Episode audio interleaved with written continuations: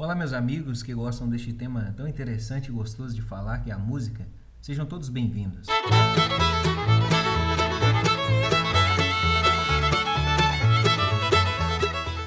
Hoje nós falaremos sobre um assunto muito interessante que é o início de tudo. Onde comprar um instrumento, se o instrumento mais caro é mais importante no aprendizado da música, quais são as características que, que esse instrumento deve ter. Muito bem, o instrumento mais caro ou mais barato em si não influencia no aprendizado musical. O mais importante é se esse instrumento ele promove uma tocabilidade confortável, tem uma sonoridade interessante, gostosa de se ouvir e se ele propicia um bom aprendizado musical.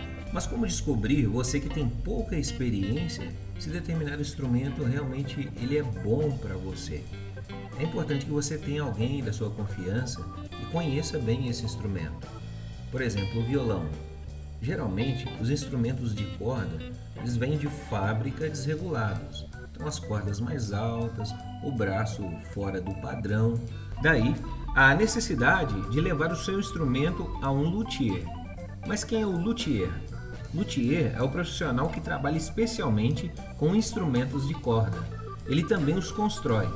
Você pode escolher um luthier da sua confiança ou alguém que o conheça esse profissional é muito importante para quem deseja um instrumento bem regulado e confortável.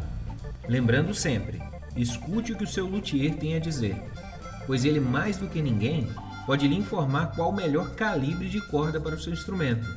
Isso depende muito também do som que você faz, das características de música que você gosta, pois a escolha indevida poderia danificá-lo seriamente.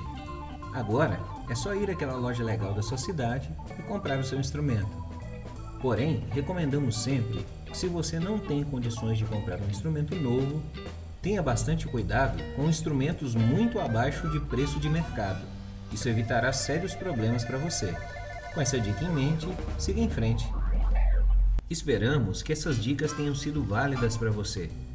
Queremos encontrá-lo mais uma vez em outros episódios, onde teremos entrevistas Falaremos sobre teoria musical e outros temas relacionados a esse assunto que tanto gostamos: música.